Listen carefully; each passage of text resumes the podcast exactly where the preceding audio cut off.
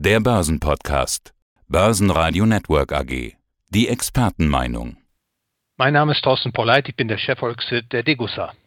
Ja, und Sie sind auch der Herausgeber des Degussa Marktreports. Und hier ist der Podcast dazu. Die Themen in diesem Podcast: Inflation, verkannt, verharmlost, Gold gegen Inflation und das staatliche Geldmonopol und der große Reset. Sie haben in Ihrem Bericht ein Zitat vom Nobelpreisträger für Literatur George Bernard Shaw stehen. Was sagt denn Shaw zur Inflation? Ein schönes Zitat, wie ich meine, in der Tat. Und vielleicht an der Stelle darf ich das vorbringen. Bernard Shaw sagt, äh, Zitat, wenn die Regierung das Geld verschlechtert, um alle Gläubiger zu betrügen, so gibt man diesem Verfahren den höflichen Namen Inflation. Und in meinem Report geht es jetzt auch um Inflation und ich möchte den Lesern erklären, dass die Inflation schon längst da ist, nämlich in Form von steigenden Geldmengen. Und das wird natürlich den Auftrieb bei den Konsumgüter- und Vermögenspreisen weiter vorantreiben. Und die Kaufkraft des Geldes gerät dadurch unter die Räder. Man hört ja oft, die Inflation kommt, sie ist schon da. Nun, was ist denn eigentlich genau Inflation? Also ich glaube, für die meisten Menschen ist Inflation, wenn die Menschen mehr dann für ihre Pizza, ihren Urlaub und das Auto bezahlen müssen und die Bürger nicht mehr Geld bekommen. Also die Einnahmen bleiben gleich und die Ausgaben steigen. Ist das grundlegend richtig erklärt? Und was verkennen die Bürger? Ja, üblicherweise äh, fasst man Inflation genau in der Weise, wie Sie es sagen, ein Ansteigen der Preise, insbesondere der Lebenshaltungskosten, die in die Höhe gehen, das wird dann als Inflation bezeichnet. Man bekommt schlichtweg weniger für sein Geld. Für den gleichen Eurobetrag bekommt man bei einer Preisinflation dann eben weniger Güter. Ökonomisch gesehen greift diese Sichtweise zu kurz. Das eigentliche Phänomen der Inflation ist eine steigende Geldmenge. Denn wächst die Geldmenge in der Volkswirtschaft, Wirtschaft kommt es zunächst einmal zu Umverteilungswirkungen. Die einen gewinnen auf Kosten der anderen, die einen bekommen eben mehr ab von der ausgeweiteten Geldmenge als andere und werden so reicher auf Kosten der übrigen. Und dann kommt eben auch noch der Preiseffekt hinzu, der zu einer Verteuerung führt und den Geldwert dann auch herabsetzt.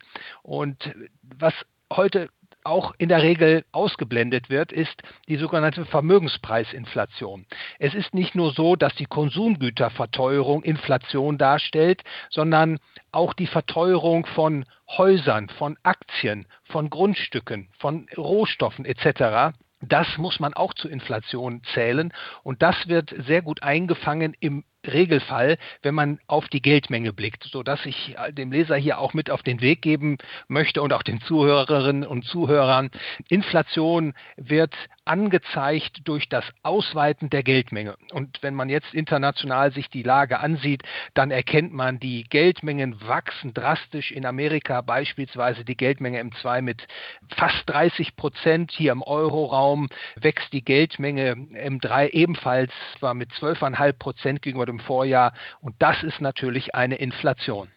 Da würde ich gerne noch ein bisschen nachhaken wollen. Wenn man jetzt dem Bürger sagt, ja, die Geldmenge wächst, dann zuckt er mit den Achseln und sagt, ja, bei mir im Geldbeutel nicht. Ich verstehe das nicht so ganz. Also in vielen Interviews mit Börsenradio ist es so, dass, dass Analysten vor der Inflation nach Corona besonders warnen. Mit dem Argument, ja, was jetzt alles für den Konsumenten teurer wird. Also wir haben vorhin schon besprochen, Essen, Miete, Reisen, Kleidung. Jetzt bilden Statistiker ja auch irgendwie einen Korb und legen hier Dinge rein, was alles teurer werden kann. Oder billiger, wie zum Beispiel ein Fernseher. Aber nicht alle kaufen sich einen Fernseher, den kaufe ich ja nur alle paar Jahre.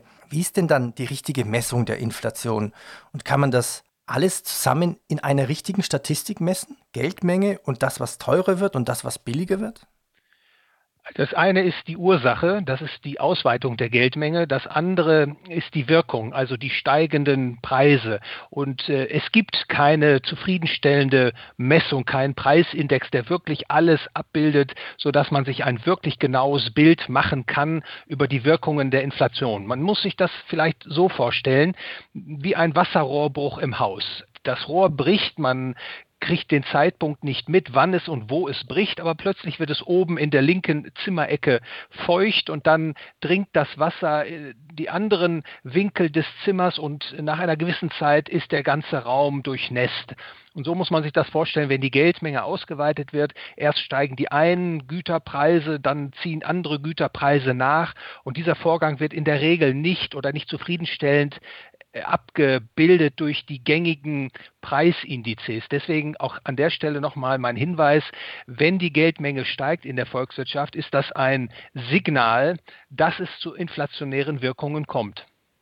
Heißt das aber auch, wenn Menschen sagen, so, ich habe eine gefühlte Inflation, dass da doch was dran ist? Ich fand das Beispiel mit dem Wasserrohrbruch sehr schön momentan. Ich bin der Meinung, auf das Bauchgefühl sollte man äh, sehr wohl hören. Die Menschen haben Erfahrungen, sie gehen in Läden, kaufen die Güter und wissen natürlich auch aus Erfahrung heraus, wie die Preise sich im Zeitablauf entwickeln und wie der Geldwert dann auch dadurch beeinflusst wird. Also man sollte durchaus hören auf die Einschätzungen, die die Bürger haben mit Blick auf den Geldwert. Und derzeit ist es eben so, dass die Geldmengen extrem stark ausgeweitet werden. Dadurch anwachsende Liquidität drängt vor allem derzeit in die Vermögensmärkte. Man sieht das beispielsweise im starken Kursauftrieb in den Aktienmärkten, aber auch in den Häusermärkten sieht man natürlich, dass hier Preis Preiswirkungen sich Bahn brechen. Und das ist natürlich letztlich alles eine Folge dieser exorbitanten Ausweitung der Geldmengen. Ja, wenn man sich Immobilienpreise anschaut, die sind ja mittlerweile so teuer, dass, wenn man in großen Städten schaut, München, ähm, dass der Quadratmeterpreis so teuer ist, da müsste man 32 Jahre lang teilweise Mieteinnahmen haben, um nur die Kosten zu refinanzieren. An der Stelle muss man natürlich zusätzlich berücksichtigen, dass beispielsweise hier im Euroraum die Europäische Zentralbank die Zinsen auf die Nulllinie gelegt hat, de facto. Und das treibt natürlich auch die Nachfrage nach Immobilien, denn eine Immobilie wird im Preis bestimmt, indem man die künftigen Mieteinnahmen abzinst auf die Gegenwart. Und wenn der Abzinsungsfaktor eben gering ist, dann blähen sich die Barwerte auf und dann kommt es auch zu Preissteigerungen. Nicht nur, dass, da, dass das Haus teurer wird, sondern das trifft natürlich dann auch irgendwann die Mietzahlungen. Und das ist eben auch ein inflationärer Effekt dieser extrem expansiven Geldpolitik.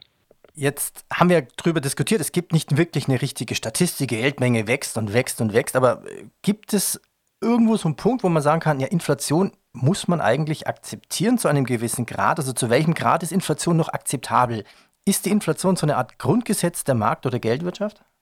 Nein, die Inflation ist sicherlich kein Grundgesetz einer freien Marktwirtschaft.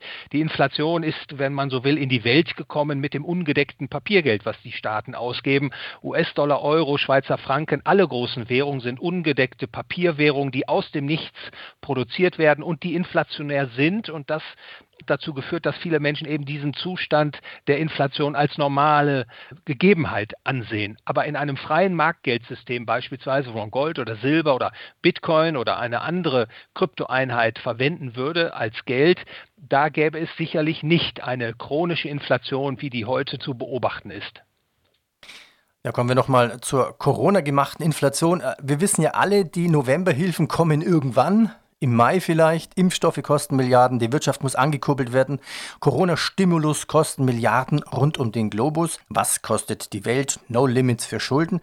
Was heißt das jetzt für die Inflation? Inflation so hoch wie in Zimbabwe für uns und wie kann Gold gegen Inflation helfen? Gold ist äh, traditionell ein Inflationsschutz. Die Vergangenheit zeigt ganz eindeutig, dass die Papierwährungen im Zeitablauf ihre Kaufkraft verloren haben.